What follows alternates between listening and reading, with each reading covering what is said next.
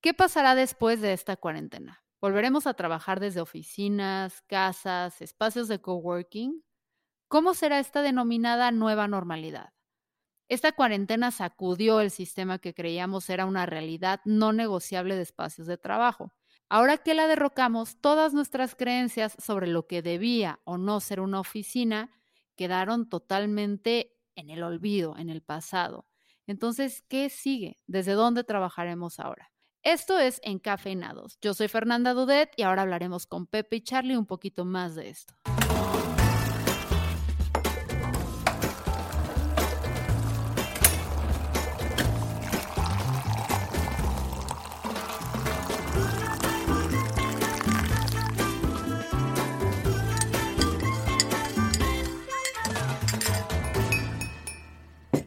Pues cuenta la leyenda que volveremos próximamente a una nueva realidad. Y aquí lo pongo entrecomillado porque ni sabemos cuál es esa nueva realidad ni cuándo va a venir.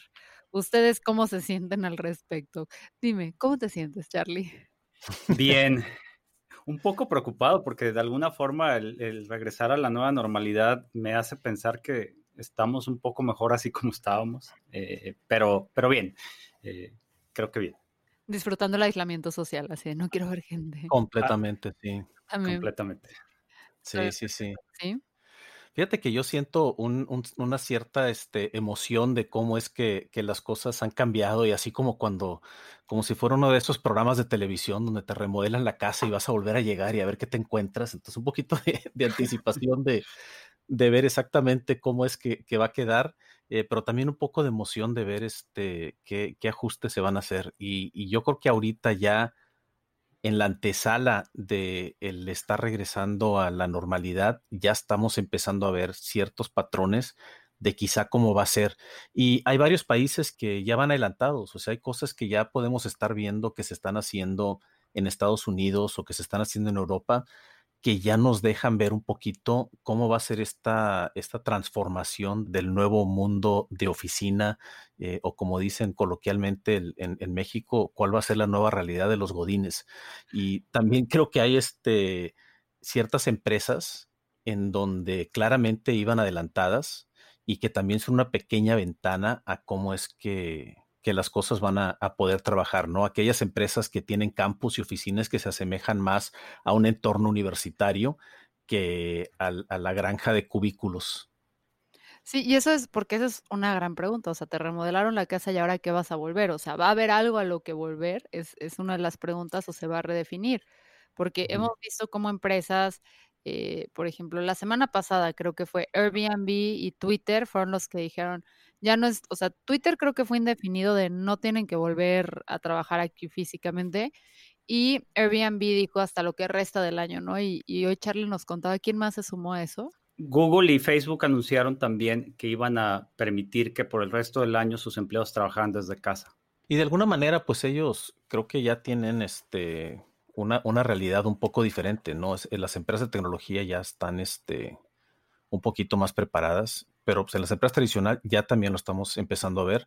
Ayer platicaba con la presidenta de una compañía industrial, Fortune 20, y me decía que ya empezaron ahorita, por temas de escalonar, están empezando a, generar un sistema en donde si quieres ir a la oficina, tienes que entrar un calendario, este, hacer una reservación más o menos decirles eh, por dónde vas a estar, qué vas a hacer en la oficina, justificar un poquito tu presencia en la oficina y hay límites de la cantidad de gente que puede estar en la oficina, entonces una vez que se llenan las reservaciones, pues ya tienes que irte hasta, hasta el siguiente día.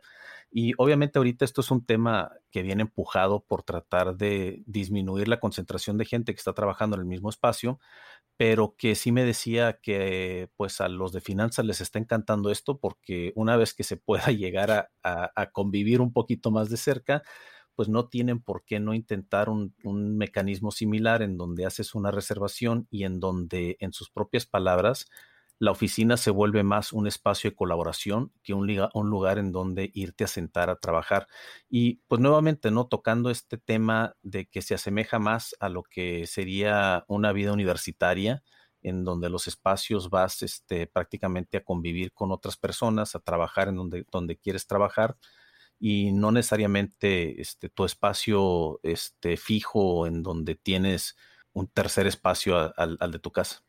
Sí, que también eso era parte de lo, de lo padre empresas como Google y todos ellos que, que era como esta filosofía de les damos tantos perks, tantas cosas tan chidas, porque como van a pasar muchísimo tiempo acá, eh, no podemos perder tiempo en que se muevan y tienen que ser muy, muy felices acá. Pero de repente, pues, o sea, pues si tú puedes estar en tu casa, ya no estás perdiendo tanto tiempo en el trayecto, pues no necesitas una cafetería porque te alcanzas a preparar algo rápido en tu casa de comer, o ya no necesitas el gym en tu empresa porque puedes ir al gym a la vuelta de la, de, de la esquina de tu casa.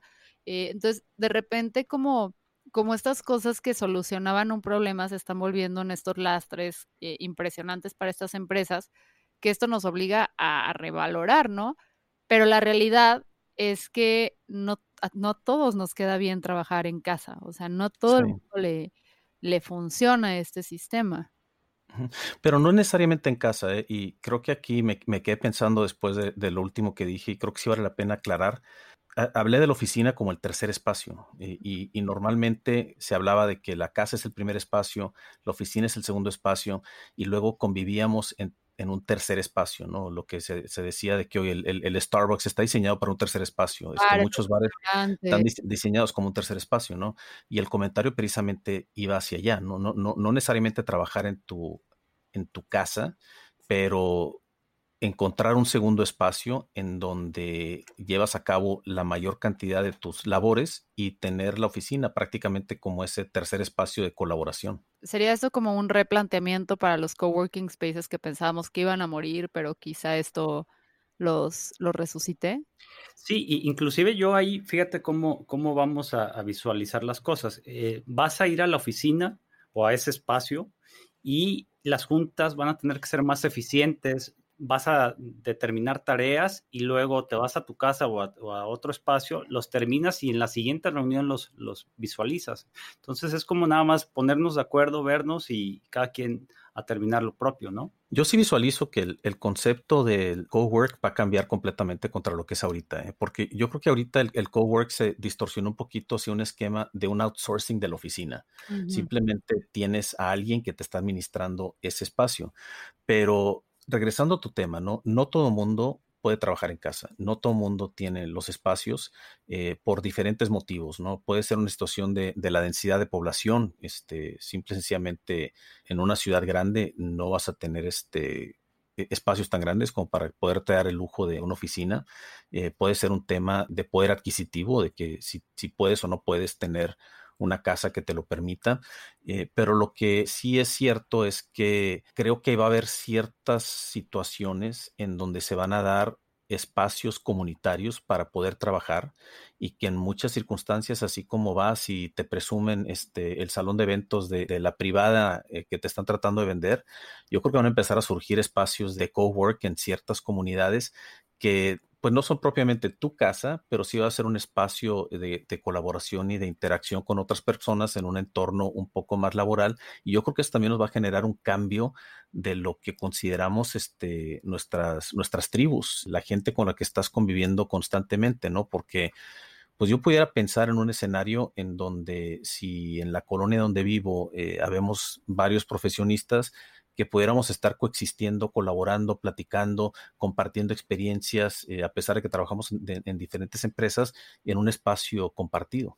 Esto es muy interesante porque sí es cierto, o sea, cuando tú trabajas en, una oficina, todo el tiempo estás interactuando con personas que pertenecen a ese mismo negocio, ¿no? O sea, estás con las personas eh, pues que se dedican básicamente a lo que tú te dedicas, aunque estén en diferentes áreas de esto. Y al estar obligado a convivir con tu comunidad, porque pues sí vas a buscar un espacio en el que puedas trabajar que te quede cercano, pues empiezas a interactuar con personas de otros gremios, de otros giros, eh, y eso pues puede permitir la diversidad de ideas, permite la diversidad de soluciones y la creación de nuevos negocios, nuevas empresas. Eso también es bastante interesante. Sí, ya quiero ver comentarios y observaciones, este, porque ya no, el concepto no es nuevo, ¿no? Hay, este, este debate se dio cuando empezaron a surgir lugares para co-innovar, en donde, donde en algún momento alguien visualizó que existía un potencial de colaboración importante si es que la gente que estaba desarrollando productos de diferentes sectores estaban compartiendo espacios en donde pudieran surgir ideas que se traslapaban entre disciplinas, entre productos, eh, pero siempre existió este contrapunto de decir, ¿qué sacrificas a cambio de eso? Y si es que ese sacrificio es suficiente, digo, lo que puedas ganar es suficiente para poder justificar ese, ese sacrificio. Pero yo creo que aquí los beneficios se van a dar, sí, solo si regresamos a estos niveles de los que platicamos en el último podcast, en donde para que eso sea exitoso ya tiene que existir una cultura corporativa en donde el resto de, los elementos estén en el nivel, el nivel 3, que, que, o nivel 3 o 4 que nosotros hablábamos, donde ya se da la colaboración de manera natural, donde ya hay mecanismos para poder compartir los valores y poder estar trabajando dentro de, de una cultura empresarial a pesar de estar este, ejecutando las tareas de manera remota. Entonces, si eso ya se da, definitivamente si se presta este, para que exista esta nueva realidad. Y fíjate que aquí también visualizo que pudiera existir un fenómeno bien interesante, ¿no? Que ahorita lo estamos viviendo. Por ejemplo, hace 5 o 10 años había una exigencia de que tú decías, oye, si yo estoy trabajando para la empresa, que la empresa me dé mi computadora y que la empresa me dé mi teléfono celular, ¿no? Y, ahorita, en muchos casos, hay gente que dice, oye, no, espérate, mi computadora no es solo un tema de trabajo, la tengo, con esa escucho música, con esa hago FaceTime, con mis hijos, entonces no quiera restringirme a yo utilizar una herramienta de trabajo de la empresa. Entonces yo veo que esa transición también se pudiera llegar un poco a que el mismo individuo diga, oye, ¿sabes que No, no es necesario que me entregues espacio. Yo, yo ya tengo contemplado, así como ahora tengo un presupuesto para mi teléfono y tengo un presupuesto para mi computadora, pues quizá ya voy a tener un presupuesto para, para definir exactamente en dónde quiero yo tener ese, ese segundo espacio de trabajo cercano a mi casa, igual, y lo comparto este, con, mis hijos que están en la prepa, que también van a estar en algún espacio este, similar. Entonces, creo, que esto nos va a llevar a, a, un reajuste bien interesante de lo que son estos espacios en los que estamos viviendo nuestra vida. Porque ese es un reto súper interesante. Tienes por un lado, por ejemplo, aquí en Guadalajara, hay un espacio padrísimo de colaboración que tiene que ver con programas que tienen mucha responsabilidad social y se están buscando generar negocios con esta característica, ¿no? Entonces, eh, es como dentro de la versión, ya sabes, hippie, eh, de ver las cosas, es una parte hippie, pero muy enfocada a los negocios y ser autosustentables. Luego, depende también el punto de tu vida, de, de dónde estás, ¿no? Eh, si yo tuviera que elegir ahorita un espacio de trabajo, pues probablemente elegiría un, un, espacio donde haya gente joven, donde sea muy dinámico, donde haya mucho ruido, donde haya mucha música, donde haya caos.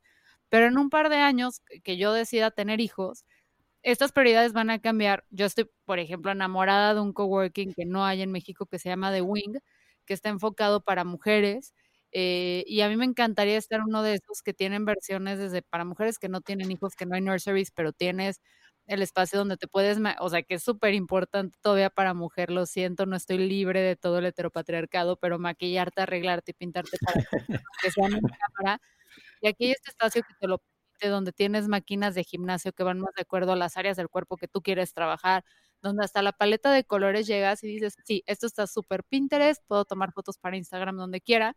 Em, pero también tienen espacios donde ya está para mujeres que son mamás, donde hay nurseries, porque también como mujer de repente a tener un hijo y, no, no poderlo estar checando y más con toda la información que hay ahorita que te da mucho terror, eh, es muy reconfortante saber que vas a llegar a un espacio donde está todo controlado, no te tienes que enfocar a, o preocupar que si hay internet, que si se limpió, que si hay papel de baño, que si todo, y que además tú puedes dejar a tu hijo en un espacio seguro.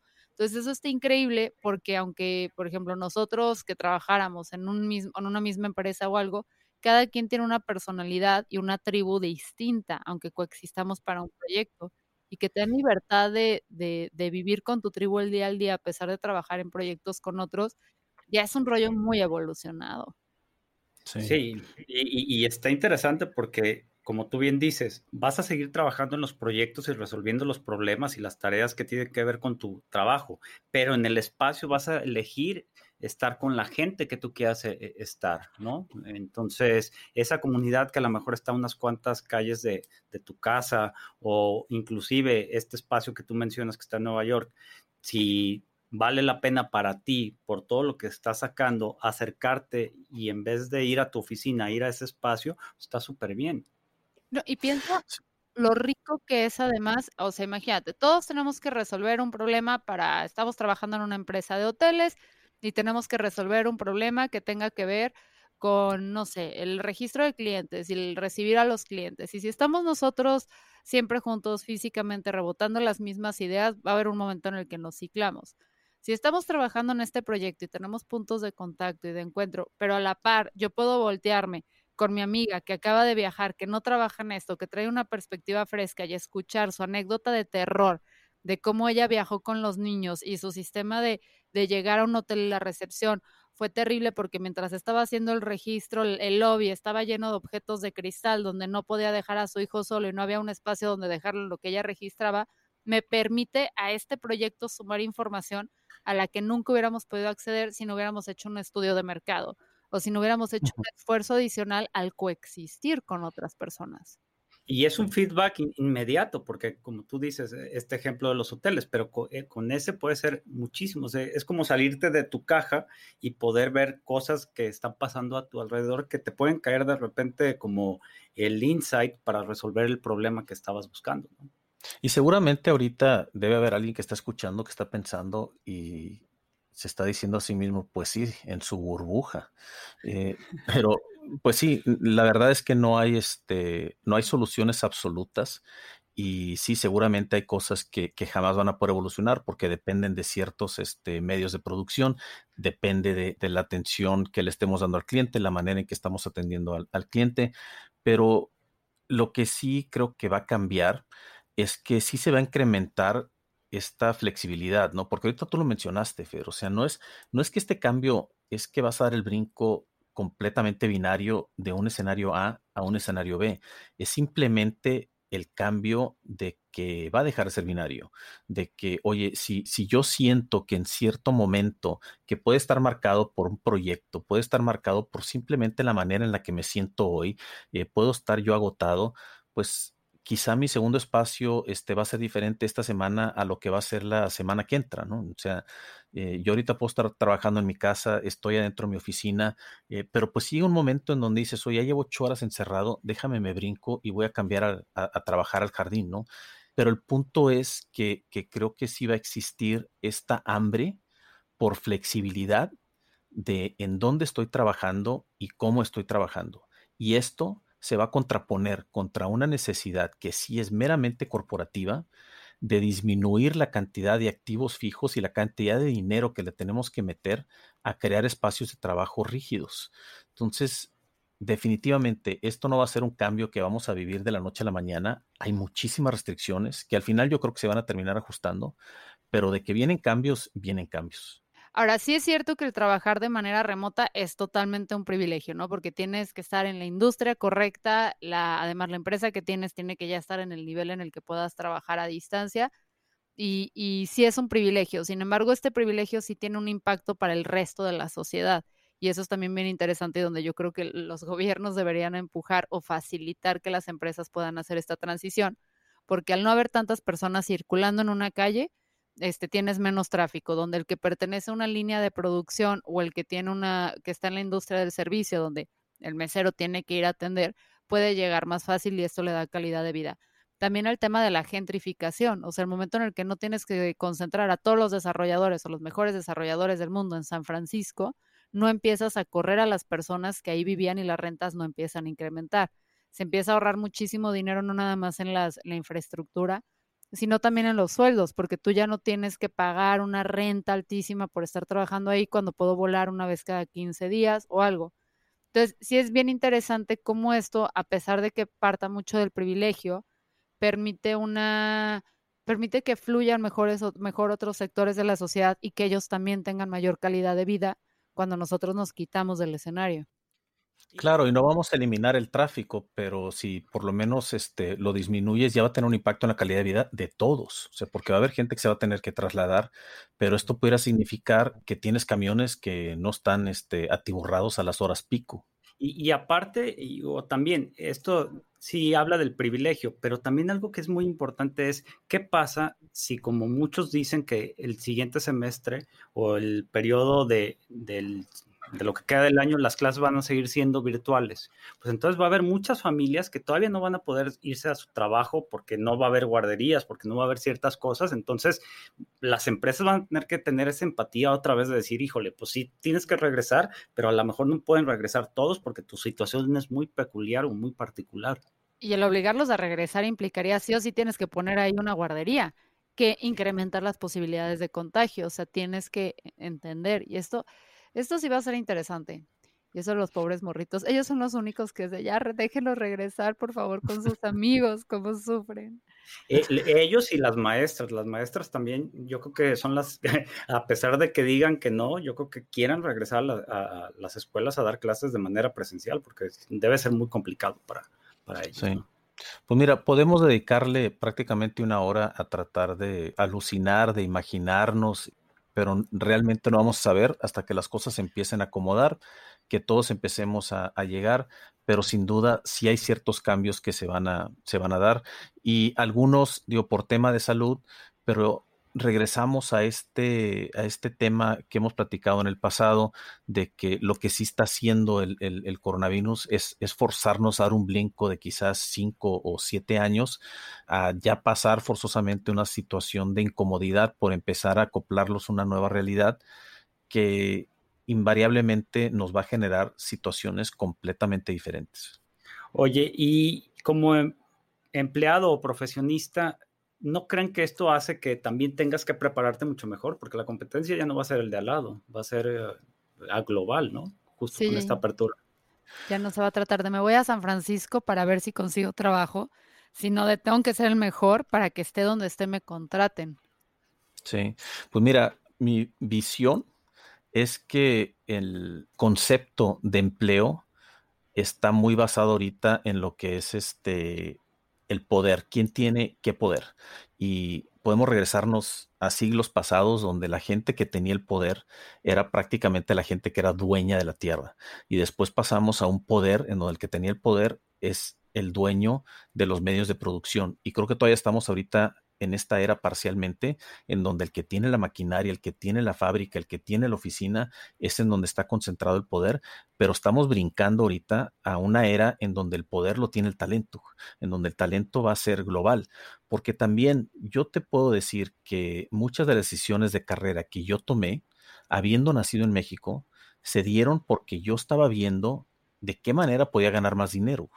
Y entonces, en lugar de hacer lo que quizá hubiera sido mi pasión, yo me enfoqué a desarrollar los componentes que me iban a ayudar a ser promovido y a perseguir un título porque el título se traducía directamente en compensación. Entonces yo creo que al momento de que se nos abre este potencial de competencia global, no solo se abre competencia global para nosotros como individuos, se abre una competencia global para las empresas para poder atraer el talento. Ese es uno de los componentes más, este, más críticos y que creo que para las empresas que no están acostumbradas a tener esta competencia por su talento, les va a generar disrupciones sumamente fuertes. Porque si dices, oye, es que eh, yo tengo un empleado que por circunstancias de su matrimonio, de familia, de lo que quieras, no puede salir de Guadalajara, Ciudad de México, Monterrey, entonces se ajustó a una realidad de compensación de esa ciudad y de repente una empresa en Silicon Valley dice, caray, ya no me importa si estás en Oakland, San Francisco, Los Ángeles, California, Monterrey, entonces ese empleado ya tiene una oportunidad con una empresa en San Francisco que hace un año no tenía. Y esto ya se empezó a dar en áreas de tecnología, pero yo estoy convencido que se va a empezar a dar en todas las demás áreas. Y esto es algo que las empresas, empresario, para las orejas, pon atención, porque te van a empezar a robar tu talento y vas a empezar a batallar en esta competencia. Y esto que, que, habíamos hecho toda la vida, de tener una escala de sueldos basada en una encuesta que haces con tus vecinos corporativos o la gente que está en la misma región, la puedes empezar a tirar por la ventana porque el talento especializado ya está compitiendo globalmente. O sea, esto es una transformación desde esa perspectiva sumamente potente y democrática, porque en el sentido en México me encanta, porque como agencia, o sea, siempre era de, las mejores agencias siempre están en, el DF, que no eran las mejores, eran a las que les daban la cuenta porque, porque estaban físicamente ahí, ¿no? Y el director de marca necesitaba que la agencia sí o sí fuera físicamente a presentarle un concepto. Entonces esto dejaba por fuera al talento de tapatíos y cualquier persona que no perteneciera al DF. Y luego te dabas cuenta que hay muchísimos, o por ejemplo, en Monterrey en diseño, hay una cantidad de gente talentosa, brutal, que, y, en, y en Guadalajara y en Colima a veces, o sea, conozco un diseñador muy, muy bueno de Colima que, que hace campañas para Nike y cosas así, que no eran opción para marcas mexicanas grandes o marcas que estuvieran centradas en, en la Ciudad de México, porque no estaban físicamente ahí. Y eran personas que no estaban dispuestas a sacrificar su calidad de vida o la cercanía a su familia a cambio de dinero. Y de repente que se abra esto, no solamente descentralizas que ciertos servicios no se den nada más de Ciudad de México para Ciudad de México, sino que vengan de fuera, pero también es una forma democrática muy interesante de, repartir la riqueza en el país, donde puedes tú de repente tener personas en, en poblados, en ciudades, con super sueldos que luego pueden invertir en tierras, pueden invertir en negocios, pueden pagar más cosas, o sea, pueden fomentar la economía local a través de esta distribución o redistribución entonces ya permite que, que tengas restaurancitos eh, más de caché en un lugar. Entonces, eso implica que el chef, que ese no puede trabajar nunca de manera remota, que vivía en un pueblito en medio de la nada en México, ya no se tengan que trasladar hasta las ciudades porque nada más ahí le pagarían su talento, sino que ya tienes talento local que está dispuesto a comprar las cosas. Y esto me parece muy interesante porque creo que ahora sí podemos a través de lo digital romper fronteras para tener una oportunidad más justa en todo el país y no nada más en focos así muy puntuales. No sé si se han dado cuenta, pero si se meten a los principales buscadores de empleo, ya existe la categoría de trabajo remoto. Sí. Sí.